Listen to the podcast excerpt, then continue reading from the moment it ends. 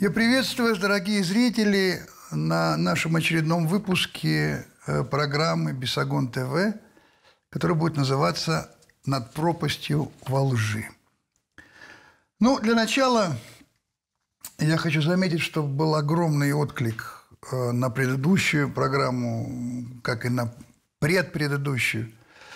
И что удивительно, вы понимаете, какой-то вал невероятных предположений, конспирологических. Для чего это делает Михалков? Почему его изгнали из Кремля?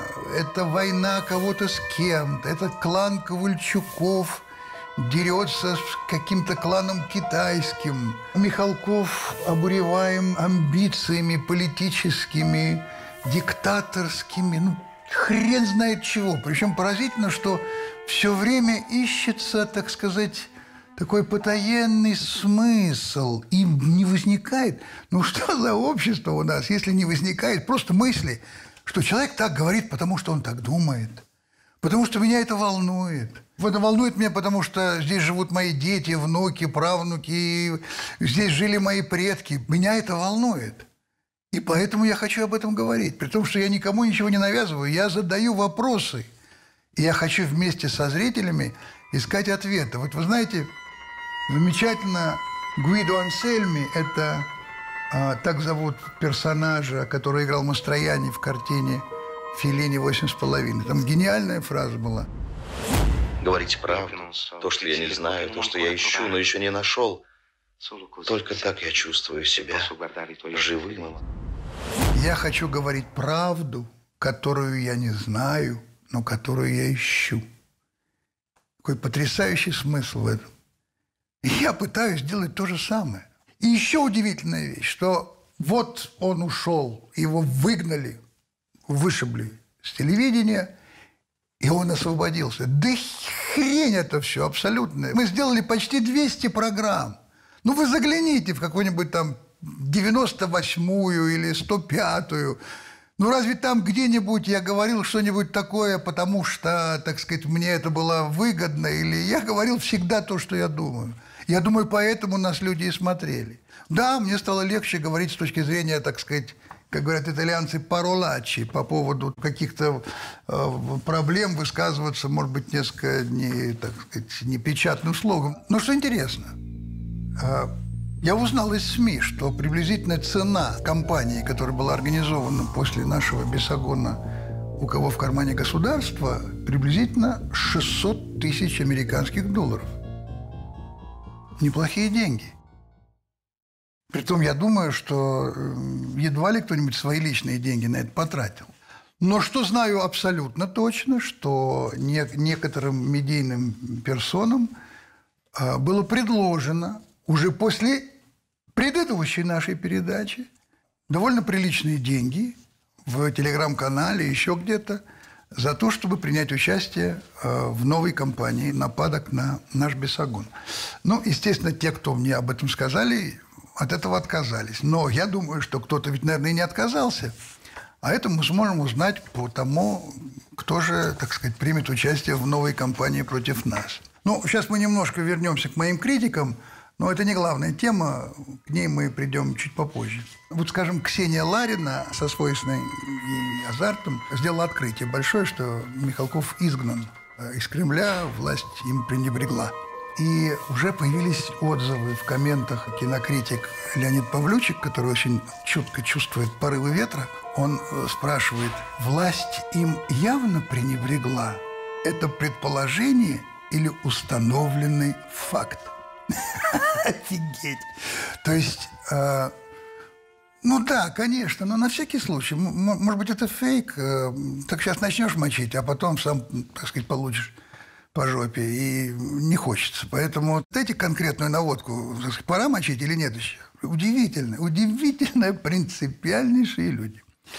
Ну, э, другие говорили так, он теперь наш, он оппозиционер, власть его достала, он надоел Путину или Путин надоел, и так далее, и так далее, и так далее. И я никак не могу достучаться, сколько раз я говорил, я никогда не был в оппозиции, я никогда не был ни членом никакой партии.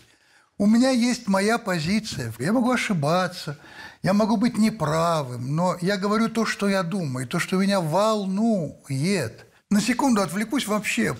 Очень много вопросов было и вообще и споров про вакцинацию, про то, нужно, не нужно, как, что, полезно, вредно, страшно. Кто-то говорит, что вообще никогда не будет. Мне кажется, очень точно на этот вопрос сказал кандидат философских наук Владимир Лепехин. Вот что он пишет. Принудительная вакцинация человека, управляемая транснациональным капиталом, не столько медицинский акт, сколько маркировочный процесс, призванный закрепить за владельцем вакцины право на приватизацию человеческих тел. Это еще и технология, ведущая человечество прямиком в новый глобальный Освенцим. И вот его рекомендации, если можно так сказать. Первое. Вакцинация должна рассматриваться как крайняя мера профилактики по отношению к тем инфекциям, которые не предупреждаются и не лечатся каким-либо иным способом. Второе. Вакцинация не может быть принудительной, а отказ людей от вакцинации не может приводить к поражению их гражданских прав. При этом, в случае, если какие-то непривитые индивиды становятся источником заражения других людей – они должны нести административную или даже уголовную ответственность. Третье. Используемые в национальной системе здравоохранения вакцины и иные социально значимые лекарственные препараты должны быть только отечественного производства. Исключения из этого правила возможны, но они должны рассматриваться как чрезвычайное положение. Четвертое. Сертификация вакцин и названных лекарственных средств должна быть абсолютно прозрачной, с правом и возможностью проведения альтернативной экспертизы. И пятое.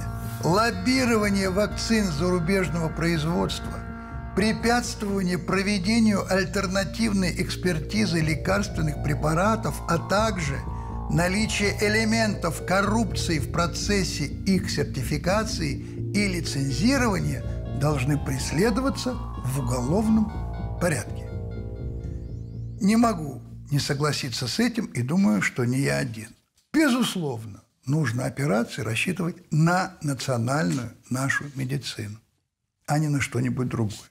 Но все-таки центровыми так сказать, в прошлой нашей передаче э, критиками э, были те, о которых я сейчас скажу. Я, э, честно говоря, не думал э, и не предполагал, что господин Познер будет что-то отвечать после той нашей передачи. Сначала он написал, что он запамятовал, что он давал какое-то интервью «Эхо Москвы», потом выяснилось, что он вспомнил, что давал. После этого он написал, что он не будет сгоряча махать шашкой, а ответит, подумав, и после этого он ответил, опубликовав полностью то письмо, которое я цитировал в передаче, и в конце написал «Прошу не звонить, не писать мне с просьбой о новых высказываниях, комментариях». Я с удовольствием это тоже принял и, в общем, больше не, не собирался ни писать, ни высказываться, ни звонить. Я хочу верить, что вопрос наш этот закрыт. Честно говоря, я не предполагал, что Ерей Георгий Максимов продолжит эту дискуссию, и для меня было огромной неожиданностью, что он не только продолжил дискуссию, а он аж ее развил до невероятных размеров. Наша передача шла 53 с копейками там минут. Батюшка разогнался на час шесть с лишним минут и разобрал передачу по кирпичику, по косточкам, по самым тонким деталям. И, вы знаете, меня, честно говоря, поразило, потому что э, это, это большой труд. Для того, чтобы получилось на экране там, час с, и с минутами, это несколько часов работы, монтаж и так далее, и так далее. Притом это все происходит в преддверии великого праздника христианского, религиозного праздника – Вознесения Господня, когда, в общем, все и э, прихожане, и особенно священники готовятся э, к этому празднику. Это серьезный праздник и требует и сосредоточения. Но, судя по всему, э, батюшка решил э, большую часть времени уделить значит, нашему разбору. Вы знаете, э, глупость сама по себе, она неприятна. А вот такая, знаете, многозначительная, такая велеречивая глупость, она напоминает театр кукол. Вот был такой спектакль «Необыкновенный концерт». Вот там такие персонажи примерно были. Я не буду разбирать, я просто приведу один пример, чтобы было понятно уровень этого. Вот смотрите. Это вот то, что называется абсолютно шулерская подтасовка. Вот моя фраза. Ну, ну кто нас мочит? Э, «Дождь», «Эхо Москвы», «Новая газета», ну и так далее, и так далее. Дальше послушайте, что говорит отец Георгий. Замечаете, какие слова употребляет наш дорогой режиссер? Он говорит не «кто меня критикует», а «кто нас мочит». Появились какие-то «мы». Никита Сергеевич понимает, что к этому моменту его потенциальная аудитория уже достаточно эмоционально прогрелась, и он теперь как бы олицетворяет себя с нею. И вот создает такую картинку, что, вы знаете, это, это не меня, не меня критиковали. Это нам всем в душу плюнули. Это нас всех пытаются замочить. Вы оценили изящность манипуляции?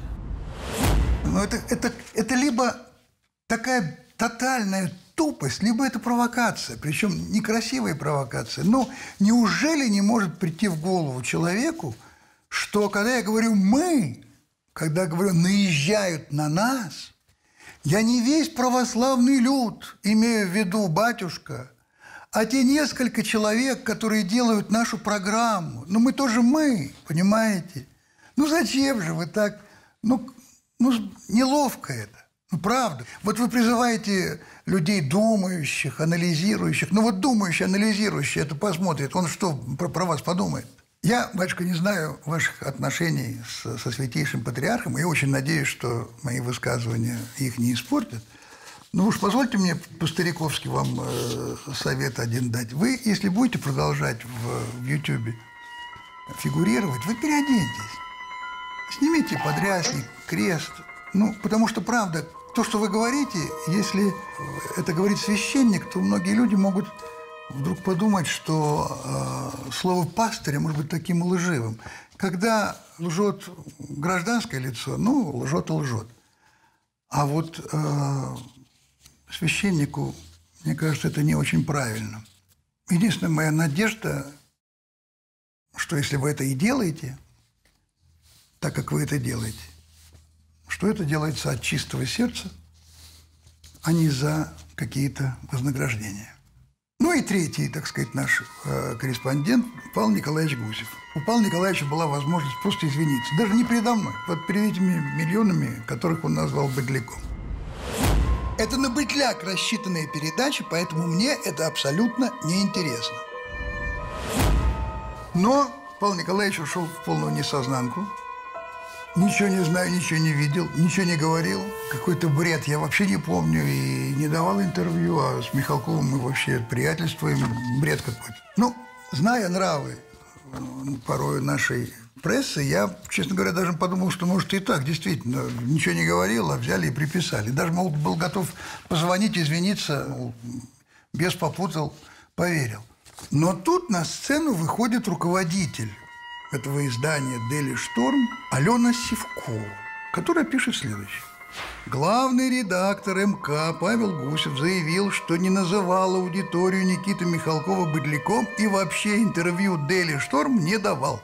Дескать, мы стряпаем фейки, а с Михалковым у них хорошие отношения. Не хотелось бы становиться причиной размолвки двух старых друзей, но репутацией издания жертвовать не можем. И дальше выкладывается вот эта запись. Сегодня Генпрокуратура признала фейковыми ряд видеозаписей на Ютубе, которые тоже содержали такую же информацию о чипировании населения, но при этом ничего Генпрокуратура, Генпрокуратура не сказала о ролике Михалкова. Как вы думаете? Ну, плохо, что не сказал. Надо было сказать. Как вы думаете? Ну, я сам не смотрел это. Я не смотрел э, эту передачу, и вообще я такие не смотрю передачи. Угу. Я считаю их э, ну, достаточно одиозными и глупыми. И это угу. на быдляк рассчитанные передачи.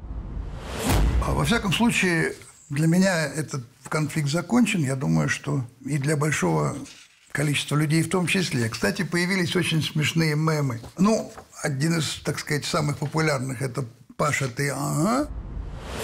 Паш, ты охуел, что ли? Потом э, очень смешно э, студенты распространились. Это замечательный такое окончание разговора на экзамене с преподавателем, когда ты заваливаешься, и сказать, все я говорю, вот я говорю, говорю, а если вы не согласны, вы давайте опровергайте. Если я что-то утверждаю, я не обязан представлять доказательства. Если вы утверждаете обратное, опровергая меня, это вы должны доказательства представлять. Ну и э, самый такой наполненный чувством вот этот мем. Главреду МК Павлу Гусеву я смотрю бесогон, и я не быдляк. Ну и еще одно, что меня э, несколько как бы взбодрило. Я вдруг вновь почувствовал, что в нас есть мужской пол. Сергей Минаев, который просто спокойно по-мужски извинился. Никита Сергеевич, извините меня, пожалуйста, я, честно говоря, не имел целью обидеть вас. Я просто хотел потроллить. Вы знаете, как я вас люблю и уважаю. И правда, без дураков я сейчас совершенно не ерничаю. Считаю вас одним из вообще самых выдающихся деятелей нашего кино. Я испытываю уважение к человеку, который может искренне э, сказать, извини, брат, ну, перегнул. Это всегда вызывает уважение. А теперь по темам, которые хотелось бы поднять. Одна из них – это э, образование. Это дистанционное образование. Напряжение по этому поводу не исчезает, оно только возрастает. И начать бы я хотел э, с небольшого выступления президента по этому поводу. Цифры телекоммуникации открывают колоссальные возможности, вы это все хорошо знаете. Но, конечно же, они не заменят живого общения учителя и ученика творческой, командной, товарищеской среды школ, вуза, колледжа. Все слухи и вбросы о том, что дистанционное образование полностью заменит или вытеснит очное, что будут закрыты традиционные школы и университеты, рассматриваю как откровенную провокацию. Тем более, что система образования не только учит, но и воспитывает, во многом формирует личность передает ценности и традиции, на которых основано наше общество.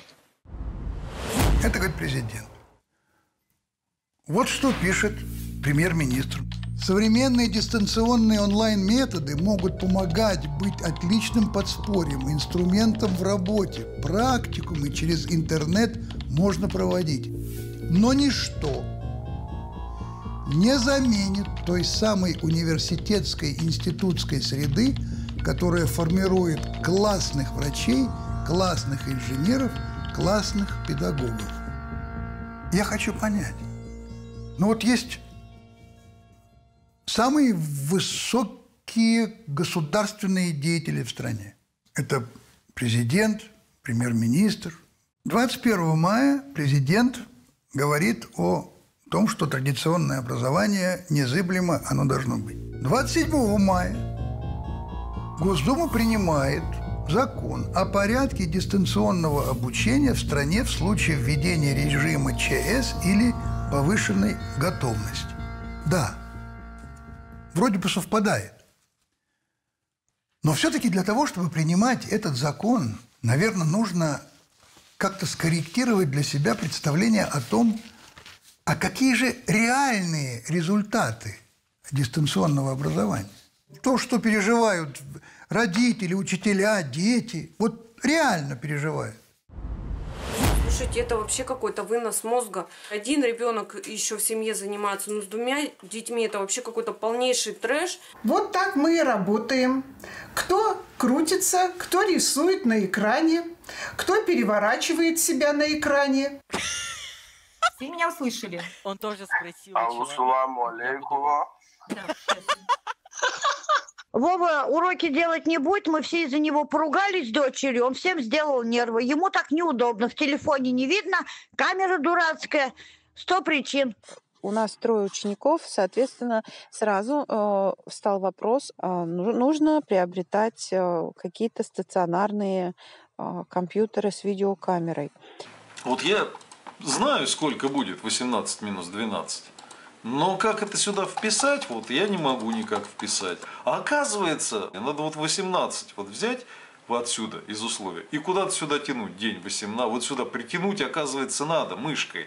Это для нормальных людей сделано задание. И вопрос второй. Вот Воронежская область отчиталась о том, что она готова вообще полностью к дистанционному образованию. Мне а у меня только один вопрос, мне хочется спросить. Вы отчитались за то, что вы детям знания дадите, или за то, что вы свою дурнину можете транслировать по видеоканалам? То есть готовы у вас сети уже транслировать. А то, что ребенок это решить не в состоянии просто технически сам открыть это все, в третьем классе, иметь электронную почту, сканировать все свои задания, отправлять учителю на электронный адрес. То есть мне нужно электронный адрес создать. То есть вы кому это придумали обучение, насколько умнее станет ваш ребенок, и нечего лизать задницы в этих форумах, в родительских, говорить, давайте поможем нашим учителям. Мы должны решительно сказать, что это не образование, это фикция – я очень хочу в школу, я, я не хочу дома учиться. Мне мама ругает, непонятно объясняет. Я вас соскучился, вы не болеете. Вот что говорит сенатор Виктор Смирнов, который отвечает на вопрос о защите детского здоровья. Во-первых, э, мы должны э, через э, Российскую Академию Образования, через институты развития образования в субъектах Российской Федерации, через методические центры, через методические объединения преподавателей предметов эм, поработать над тем и создать такой методический инструментарий, который позволял бы школьнику, осваивая учебную тему, а, находиться за компьютером не 45 минут, а как это предписывается санпинами 30 э, минут, не более 30 минут. Вот здесь, уважаемый Виктор Смирнов, я вам хочу сказать, либо вы не очень хорошо знакомы с Санпином, либо вы э, не сказали всего до конца. Потому что у меня, например, как у родителя, возник вопрос. 30 минут. Если у нас, например, пусть даже три урока берем, по 30 минут это уже сколько? Это уже полтора часа. Это в любом случае превышение норм Санпина. Если 30 минут мы разделим на три урока, у меня тогда вопрос, что за такое короткое время за один урок? Что за этот урок можно будет успеть усвоить? Уважаемые э, члены Федерального собрания, когда вы говорите об образовании, очень бы хотелось, чтобы вы в этот момент думали не о высоких технологиях, а о будущем страны, которую в данный момент составляют наши дети. Если вы хотите здоровое и крепкое государство, вы уже сейчас должны думать и понимать, своими высокими технологиями губите, губите будущее своей страны. Потому что ни одна высокая технология не даст вам население, которое умеет рассуждать, анализировать, делать выводы. Получается, что нашему государству не нужны думающие, размышляющие люди. А зачем? Я вам даю алгоритм действий, вы по этому алгоритму действия давайте. Все, от начала и до конца. Не отступая, не задавая вопросов. Но это не только у нас. Это, это сомнение, это чувство опасности, оно касается не только нас. Вот смотрите, что говорит Джорджо Агамбей, итальянский профессор, философ. То, что было очевидно внимательному наблюдателю, а именно то, что так называемая пандемия будет использоваться в качестве предлога для все более широкого распространения цифровых технологий, теперь стало реальностью. Важной частью наступающего технического варварства, которое мы переживаем, является стирание из жизни каких бы то ни было чувств и утрату лиц – навсегда заточенных в спектре экрана. Профессора, которые массово соглашаются подчиниться новой телематической диктатуре и проводить свои курсы только онлайн, являются идеальным эквивалентом университетских профессоров поклявшихся в 1931 году в верности фашистскому режиму. Это не фейк, не подтасовка, это не подсадная утка. А теперь давайте отвлечемся от э, самой темы дистанционного образования. Послушаем российского врача, психотерапевта Андрея Курпатова. Этот разговор идет сейчас не о конкретном образовании, а вообще о влиянии и зависимости, в которую попадает сегодняшний человек и особенно ребенок. И чем это может обернуться. То, что мы имеем сейчас, это, по сути дела, эпидемия цифрового аутизма. Цифровой аутизм – это состояние, при котором молодые люди не могут поддерживать длительный психологический контакт друг с другом. Они не интересуются внутренним миром другого человека. А другие люди для них, по сути дела, стали заменяемыми, потому что они не видят ценности каждого из них в отдельности. Очень интересное исследование 2017 года Уорда и Басса, в котором исследовались три группы студентов, которые выполняли креативные и мыслительные тесты Э, это было три группы по несколько сотен человек. Различие между этими группами состояло в следующем. Представители первой группы, заполняя тесты, должны были оставить свои телефоны за пределами в комнаты, в которые они заполняли тесты. Представители второй группы могли держать телефон рядом с собой, или в кармане, или в сумке. Представители третьей группы должны были положить телефон перед собой экраном вниз и дальше заполнять тесты. Оказалось, что просто физическое местоположение телефона влияет, с одной стороны, на уровень, объем оперативной памяти, это первый график, и второе, на подвижный интеллект, это второй график. Маленький столбец, это телефон стоит, лежит на столе, большой столбец, это когда он находится в другой комнате.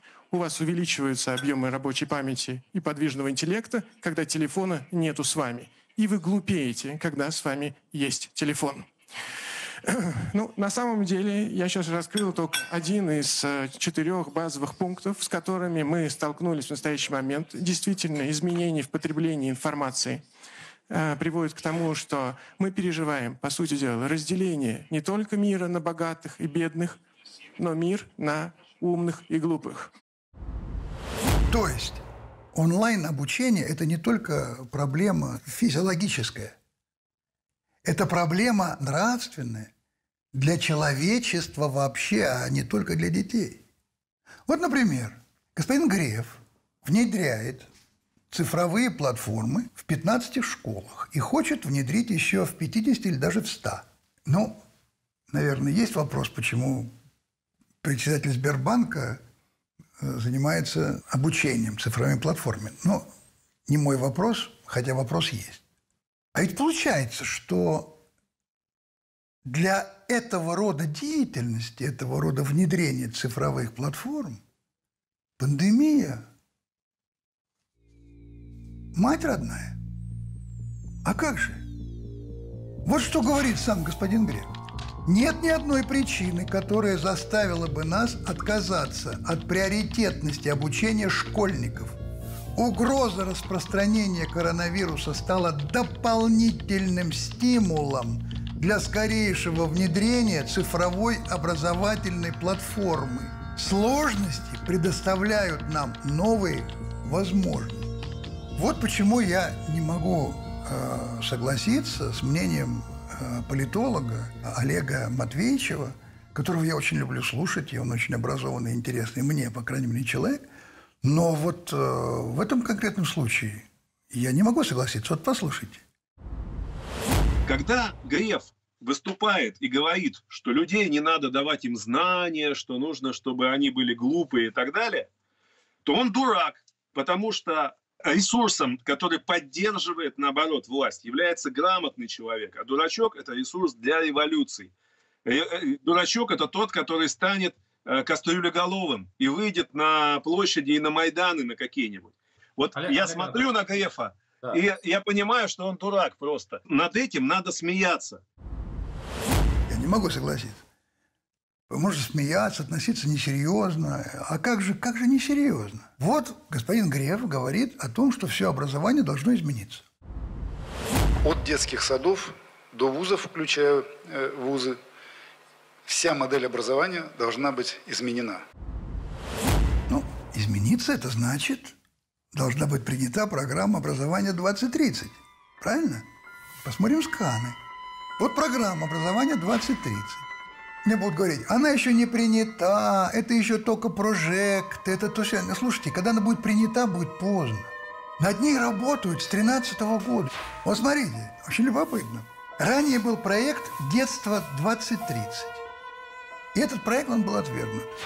Но на месте этого проекта, отвергнутого, возникает проект образования 2030. Это более фундаментальный. Напомню слова президента. Цифры. Телекоммуникации открывают колоссальные возможности, вы это все хорошо знаете. Но, конечно же, они не заменят живого общения учителя и ученика. Творческой, командной, товарищеской среды школ, вуза, колледжа. Тем более, что система образования не только учит, но и воспитывает. Во многом формирует личность, передает ценности и традиции, на которых основано наше общество. Что защищает президент? Он говорит о жизни, о, о детстве, о возможности существовать и развиваться среди своих сверстников, дернуть за косичку соседку по парте или носиться по коридору, хохотать, играть в прятки, стукнуть портфелем обидчика, посидеть с ненавистным учителем дополнительные занятия. Это воспитание человека в социуме, которое невозможно в том случае, если не существует тактильной связи друг с другом людей, и особенно детей. А вот проект, просто как, как пример, чтобы я не был голословным. Посмотрите. Этот проект, который курирует Герман Оскарович Греф, и над которым работает и Дмитрий Песков, который, как вы знаете, жаждет сломать шпиль МГУ Гуглом, и Павел Лукша, и многие другие. Вот раздел «Смерть форматов», и по этому плану должны умереть к 2025 году диплом об окончании учебного заведения. То есть сбудется мечта господина Грефа об уничтожении экзаменов. Одна из моих целей личных – убить экзамены. Система научных журналов и стандарты цитирования. Авторский учебник.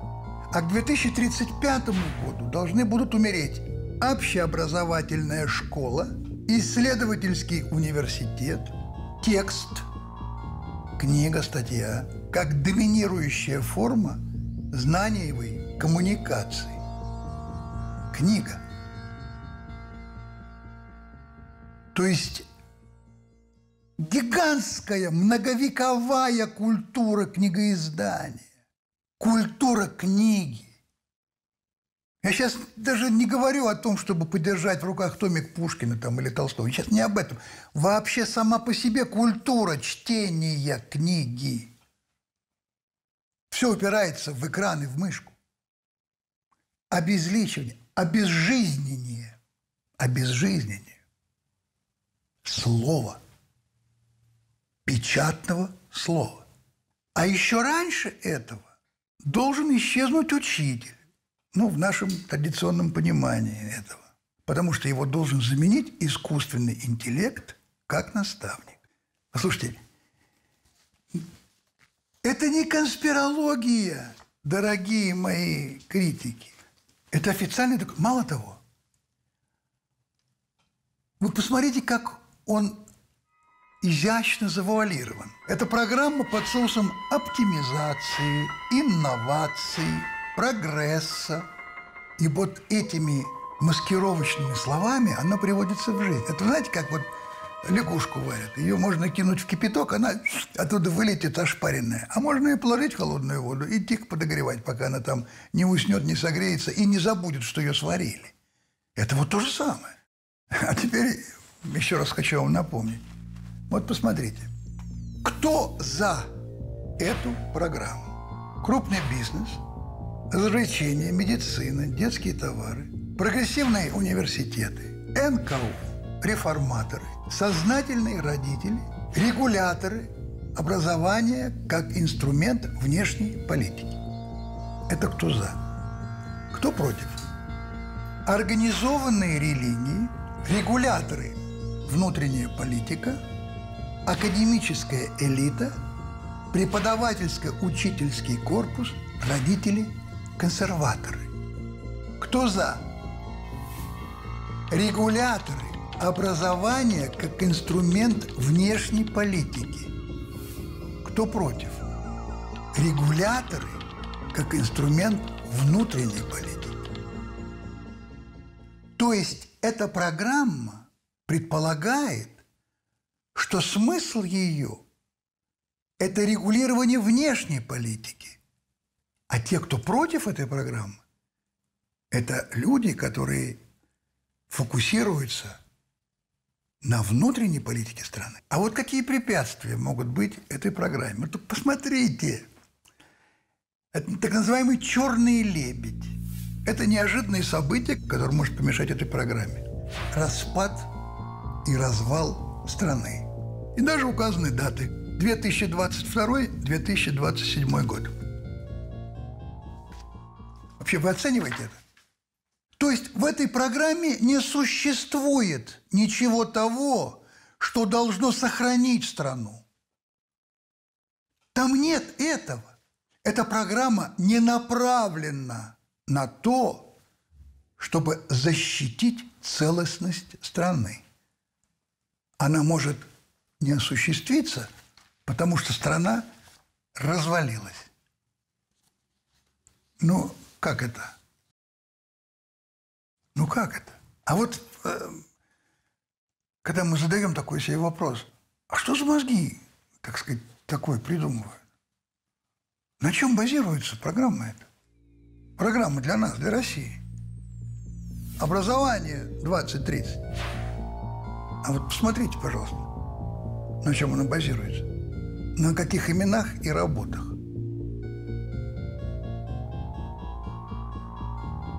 Вы обратили внимание, это сплошь иностранные фамилии. Эти люди знают, что нужно нашему человеку? Эти люди понимают вообще, кто мы есть? Они понимают, допустим, что мы четырежды за одно столетие из руин поднимаем страну, из краха. Революция, гражданская война, Великая Отечественная, развал в 90-е годы. И все время на краю. Они знают, что нужно русскому человеку? Они понимают его сущность.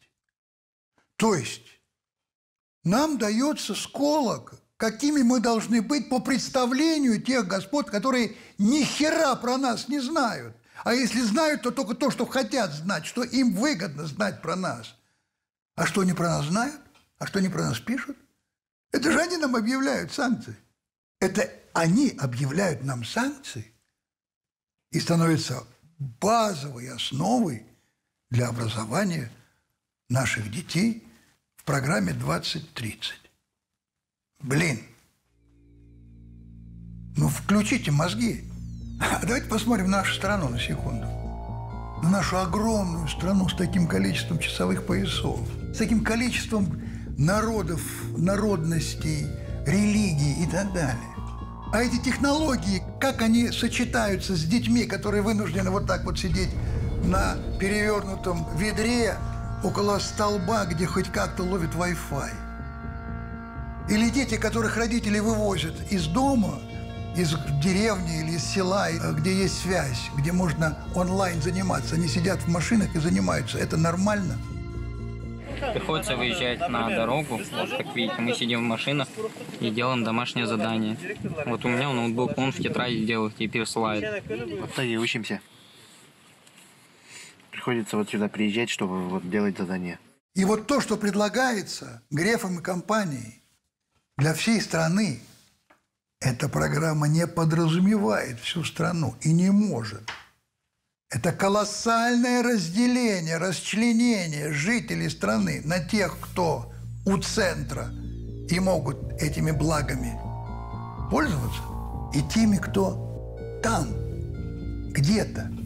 Я утрирую, но это моя точка зрения. Я художник, знаете, так сказать, гипербола – это одна из сильнейших пружин художественного творчества.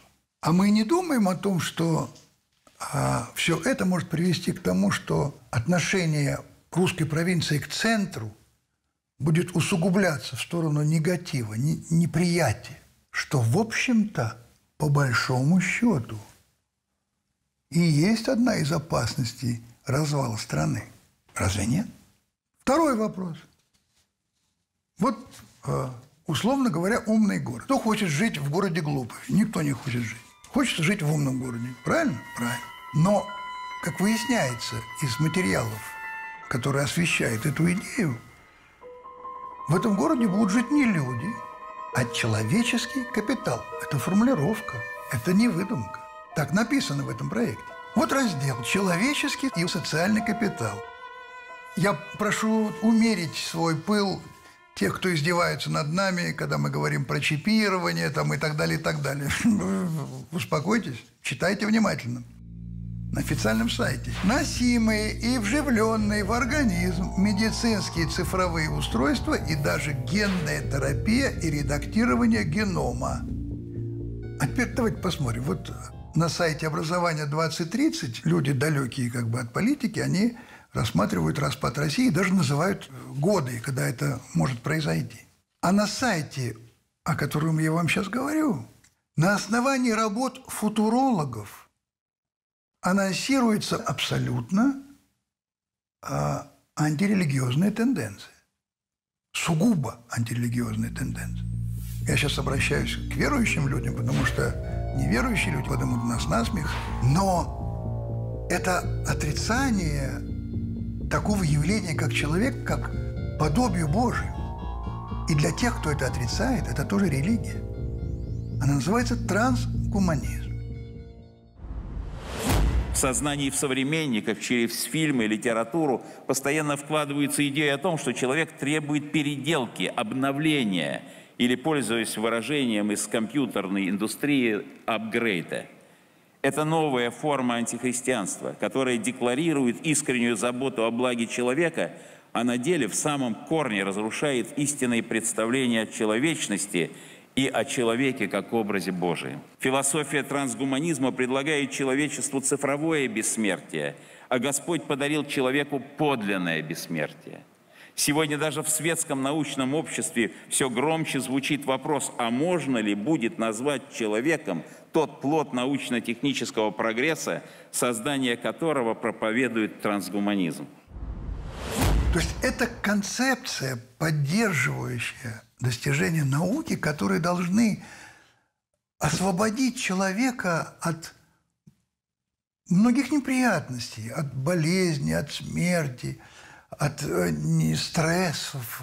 Вот эта вот маниловщина, которая вычеркивает самые необходимые человеческие стороны жизни, любовь,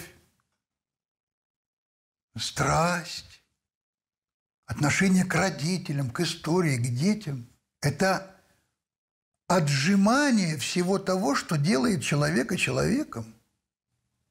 Это цифровой освенцим. Это не моя формулировка. Это формулировка тех ученых, которые писали открытые письма. А давайте посмотрим, а кто же авторы этого футурологического эксперимента умного города? Рэй Курцвейл, Ян Пирсон, Николя Миллард, Брайан Дэвид Джонсон, Дэйв Эванс, Дэйв Коплин.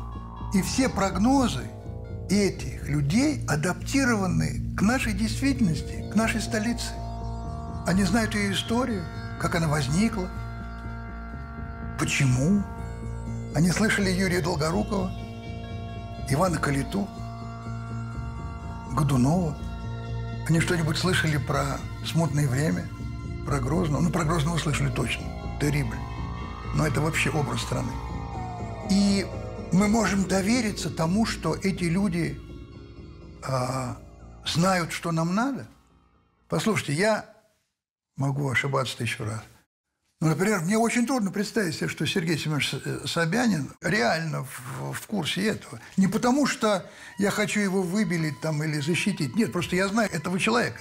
Вообще человек, который родился не в Москве, в Сибири, который мог э, неделями находиться в, в тайге, знает, что такое живая жизнь, живые отношения, знает, как пахнет мох. Он по-другому воспитан. Ну неужели он может, я не верю в это, что он может реально подумать, что то, что нам предлагают, это то, что нам надо. Повторяю, не лаптем щи хлебать, не перестать учиться и, откры... и делать открытия. Технические, цифровые и так далее, и так далее. Но отдаваться вот так вот. Отдаваться людям, которые предлагают нам свою концепцию нашей жизни. При том, что совершенно естественно, что существование в этой парадигме возможно только в том случае, если человек будет а, механизирован, а, оцифрован. У него не будет имени, будет у каждого свой номер. Я сейчас даже не беру то, что это было осуждено и запрещено Нюрнбергским процессом. Но вообще, это в принципе что такое? Поэт 37, 82, 94, 15, написавший э, Евгений Онегин, а то, что человек, который в семье, где живут шесть человек, у каждого свой номер, и у них уже нет ни фамилии, ни имен, а это связь рода, которая, может быть, длится несколько веков. Куда он денется? Он отсекается. Человек-цифра. Да, наверное, конечно же, конечно, наверное, удобства возникнут огромные. Кнопка здесь, кнопка здесь, это здесь. Это тебе очень удобно. А мы не думаем о том, что мы становимся зависимыми от этого что мы постепенно теряем собственную волю. А вырубили свет, а села батарейка. И ты никто, говно. С номером, который ты забыл. Нормально? И это в результате становится не просто антигуманным. Это становится огромной угрозой безопасности страны. Принятый закон – о едином реестре в Государственной Думе без должного обсуждения огромнейшую программу, необходимую для того, чтобы она была внесена в общий реестр на каждого гражданина страны. А кто это будет делать? Федеральная налоговая служба. Потрясающая служба. Мой брат оказался в этом здании, и чиновник ему показал вот так вот, что 10 минут назад вы выпили кофе, и вот налог, который вы заплатили э, государству за эту чашку кофе. Офигеть, класс, потрясающе, замечательно, нужно, вот. А вот мне скажите, эти данные будут касаться э, тех, кто становится нелегалами, разведчиками нашими? Или мы отменим эту службу? При том, что интересно, идея не новая. Вообще, в принципе, идея не новая.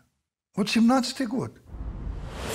Вчера а, в Государственной Думе во втором чтении был принят законопроект по информационной системе «Контингент», где на каждого ребенка Российской Федерации, на каждого ребенка будет создано электронное файл-досье, где будут содержаться абсолютно все данные детей, все, и медицинские, и Олимпиада, и все, все, все, все, все. А доступа родителям к этой базе данных нет.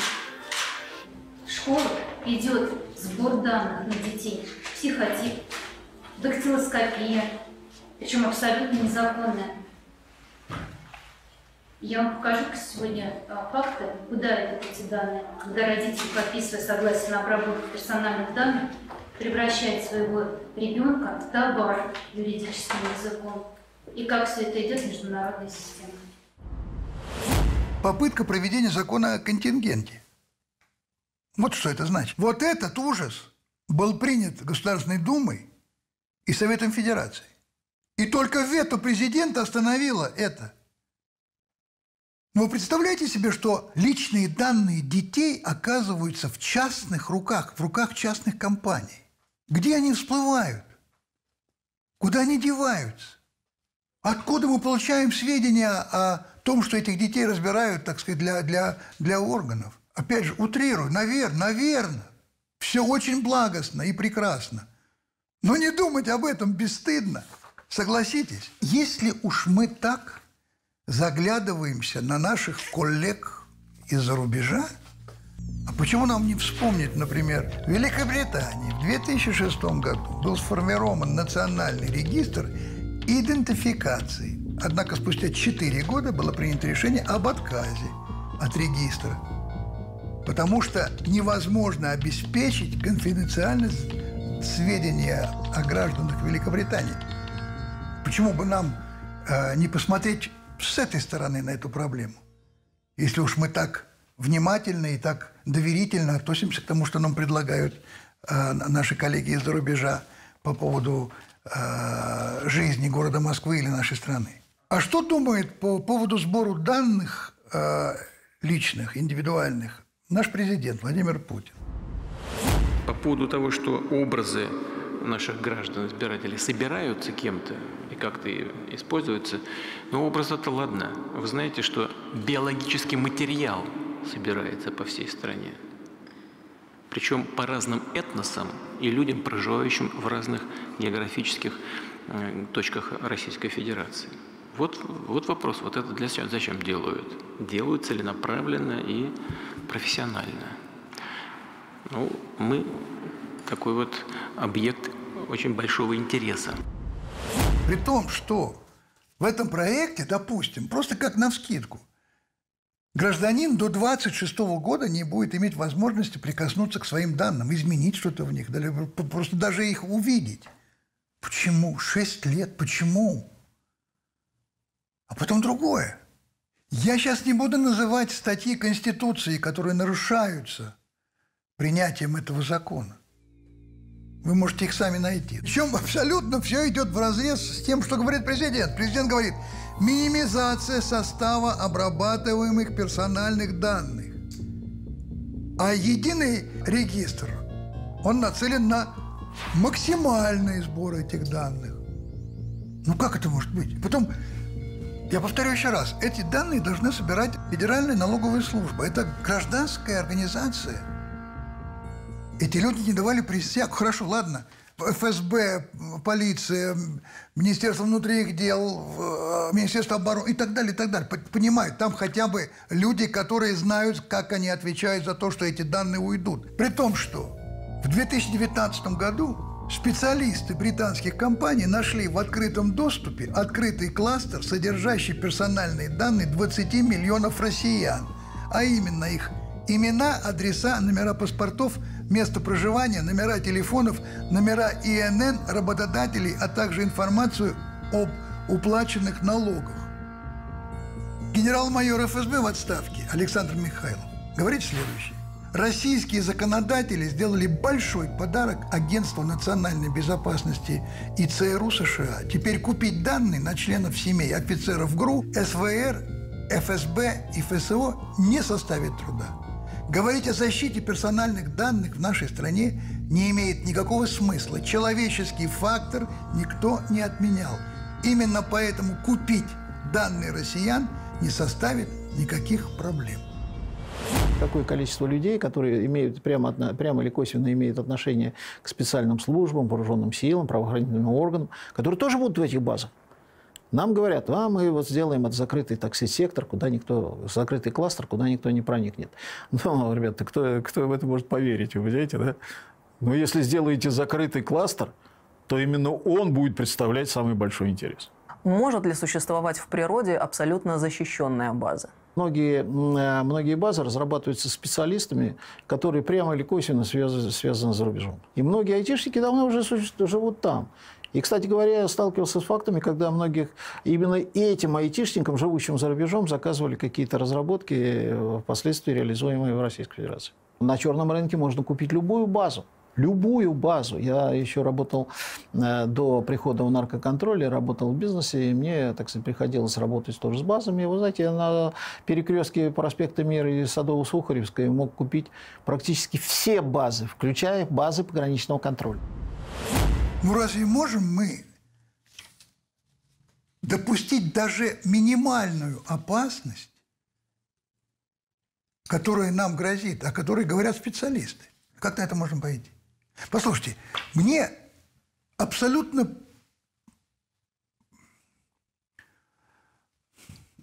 хорошее слово, но не скажу.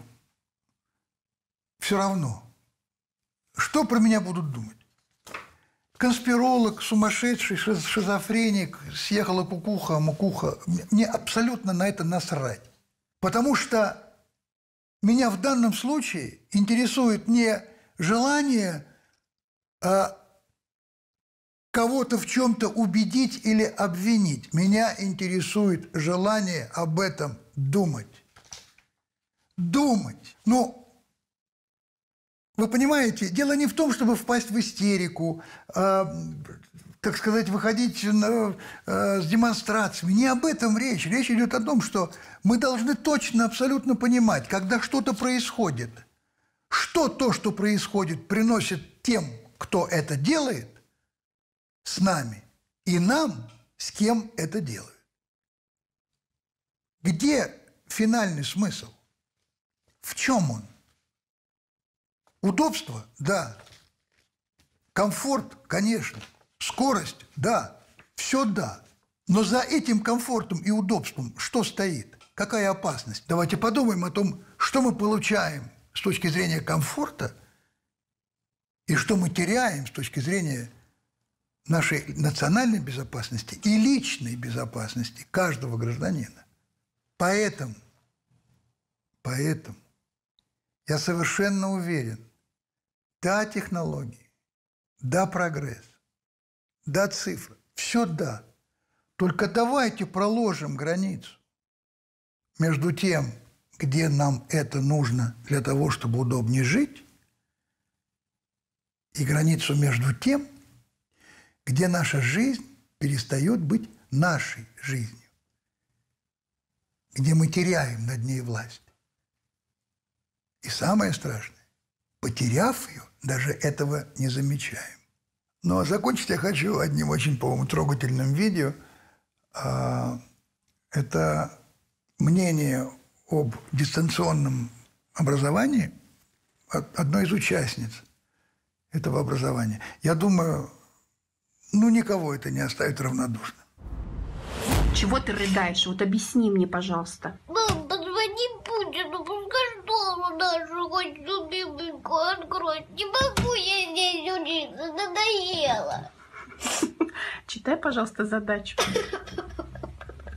Марусенька, смотри, пожалуйста, на меня. Объясни мне, пожалуйста, что ты плачешь? Ну, позвони Путину. А Путин что сделает? Школу откроет.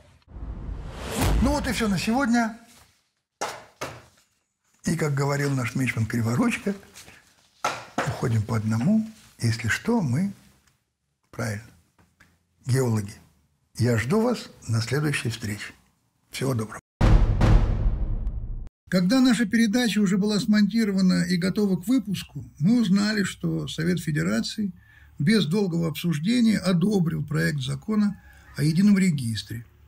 Эта новость вызвала довольно яркую реакцию моих коллег. Они стали присылать нам свои обращения, но мы сможем озвучить только малую их часть. Думаю, что целиком они опубликуют их на своих аккаунтах. Вы помните фильмы моего отца «Судьба человека»? Сергею Федоровичу скоро будет сто лет. Вот бы он удивился. Снова номер. А ведь в его фильме Андрей Соколов когда лишается своего имени и фамилии? Когда он находится в концлагере. Мы люди, а не цифры. В то время, когда наш народ был заключен под домашний арест, с тревогой узнаю о том, что Государственная Дума и Совет Федерации пытаются провести античеловеческие законы, которые всех нас, абсолютно всех в России, весь народ превратят в цифровых рабов. Но мы не цифры. Если раньше западным спецслужбам нужно было для осуществления своей деятельности внедряться в аналогичные группы российских спецслужб, то сейчас будет достаточно устроиться всего лишь официально на работу в одну из таких компаний, многие из которых имеют западный капитал. Понятно, что, учитывая специфику страны, завтра такую базу можно будет купить в интернете. Ни банковской тайны, ни медицинской, ни личной. Только представьте, какой подарок бандитам всех мастей. Господин президент, услышьте людей. Вы, как гарант Конституции, знаете о 23-24 статьях. И понимаете, как православный человек, что именно номер Господь не велел менять. Мы не цифры – чему мы идем? К выжженному на руке номеру, как в гитлеровских лагерях. Тогда уже выдайте всем полосатую одежду, чтобы удобнее было следить за нашими передвижениями даже из космоса. Заодно и на пижамах кто-нибудь опять хорошо заработает. Мы должны успеть это остановить. Прежде всего от этого пострадают наши дети. Мы не хотим доверять своей жизни предателям. Я уверен, что наш президент никогда не подпишет этот законопроект. Ведь он настоящий президент. Ведь он ведет нашу страну к процветанию, а не в концлагерь, где у нас даже имен нет, а только номера. Так что подумайте покрепче, государственные мужи. Я знаю, это нехорошая идея. Нехорошая идея. Она действительно угрожает прежде всего обезличиванию человека. В свое время уже людей отобрали национальность. Скрытие своей национальности – это удел слабых и не очень умных. А сегодня, я так понимаю, что уже не Розенбаум Александр Яковлевич, а номер 24681. Ну, это действительно напоминает концлагерь. А у меня генетическая память присутствует. Война – это убиение тела. Мирное время – убиение души. И неизвестно, где больше жертв. Я обращаюсь моему президенту Владимиру Владимировичу. Подумайте, прежде чем подписать этот указ, этот закон. Это очень важно. Поймите, простите меня, меня это очень волнует. Всего доброго.